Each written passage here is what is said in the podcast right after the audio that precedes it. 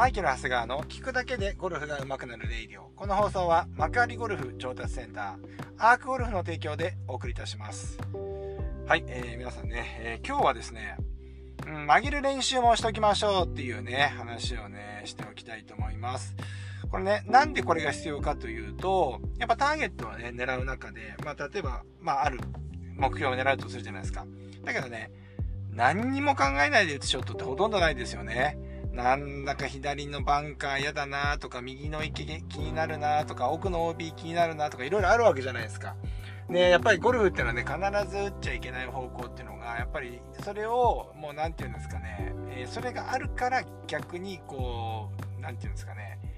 えー、普段の練習の成果が出にくいっていうところでもあると思うんですよね。うん。ただですね、これってですね、じゃあ例えば単純に150のね、えー、練習、まあ練習場とかですね、150の看板をただバカバカ狙っててもですね、なかなかうまくならないわけですよ。うん。で、これはですね、じゃあどういう練習すればいいのっていうと、そのフラッグに向かって打つっていうのはもちろんやるんだけれども、その中でそこから、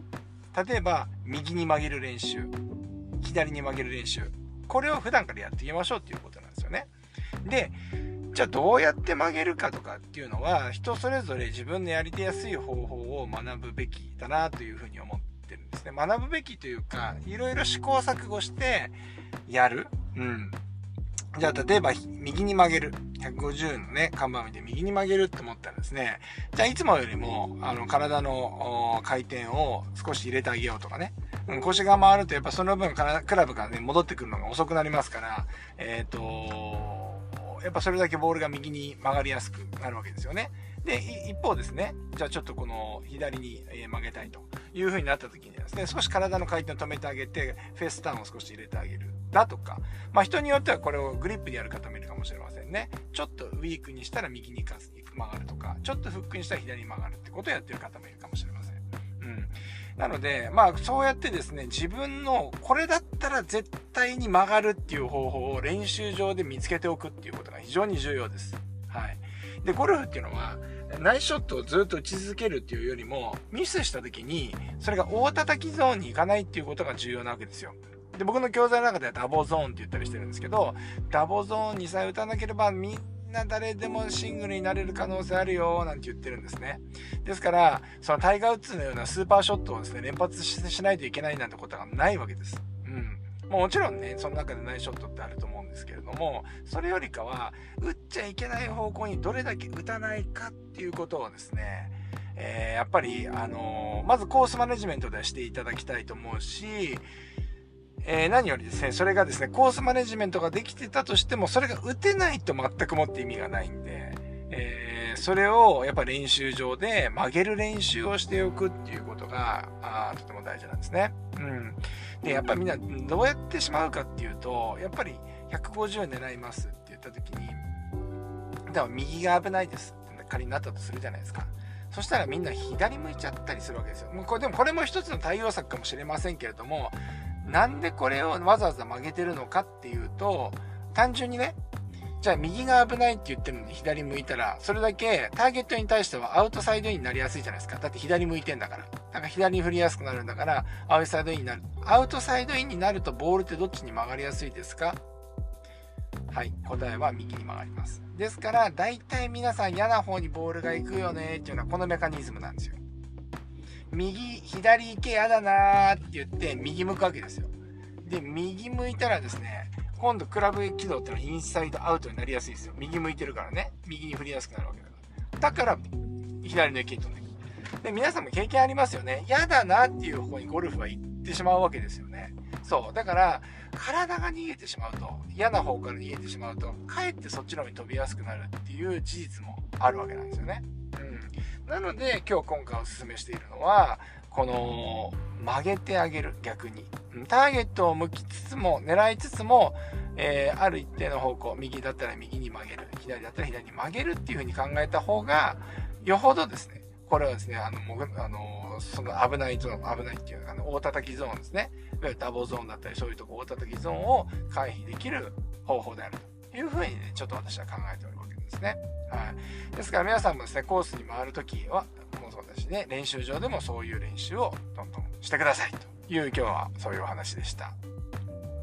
うん。なんか簡潔にまとまってしまったんで、なんか今5分ぐらいなんですけども。ねえ。やってみます。で、今日、まあでもちょっと早いからな、ちょっと雑談しますけど、忙しい方はね、聞いてくださいね。うん。明日からね、えー、僕山形にね、出張行ってきます。はい。えー、山形出張ですよ。で、これ収録ですから、えっ、ー、と、もうこれ、えーその次の週のね、あの放送分だと思いますので、もう帰ってきると思いますけれども、初めてかもしれませんね、山形に行くっていうのは。うん。そう。まあ、えっ、と、向こうでですね、えー、ま、ちょっとしたレッスン会をやるんですけれども、はい。まあ、それをですね、まあ、ちょっとやりに。で、やっぱ山形のね、ちょっと海の方なんですよね。だから、意外とこれね、車で6時間、千葉からね、6時間20分ぐらい、今渋滞がそんなになくて、うん。で、あ、やっぱ6時間か、じゃあ新幹線で行こうかなって言うと5時間半とかそれがかかるんですよね。意外と遠いよねっていう。だからやっぱこう、えー、直線、直線的に行かかないからね。えーまっすぐ北に登ってって左に曲がってったりするかそれそれとか今出てるルートがえっ、ー、と新潟の方から回ってくるだったりするんでですね、うん、まあなかなかのね道中なかなか長くなるんですけれども、えー、居眠り運転しないようにですね行きたいなというふうに思っております。はい。えー、もうね、なんか皆さんね、やっぱ僕のね、生徒さんとかさ、なんか結構北海道行ってきましたが、2人、お二人いたんですね。で、やっぱ24、5度っていうからめちゃくちゃ快適ですよね。一番いいじゃないですか。うん。で、北海道がそんなに涼しいんで、まあ北に上がってくんで、北に行くんで、涼しいのかなと思ったら、天気予報見たら33度とか意外と暑いっていう。で、しかも海の方なんで、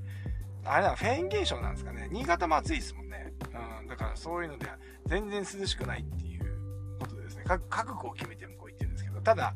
山形ね、僕ね、初めて行くんで、めちゃめちゃ楽しみにしてですね。久々の出張。だから、コロナとかになったからね、コロナとかになってからもうほとんどその、ね、出張っていうかね、外にね、あの、出張することがほぼなかったんですけど、うん。久々なんで、ちょっとね、ピクニック気分でめちゃめちゃ楽しみなんでね。はい。ということで、また、えー、向こうで何か、えー、人事件とか起きたんであれば、まあ、このレイディオでね、話していきたいと思います。そんなわけで、えー、今日もいってらっしゃい。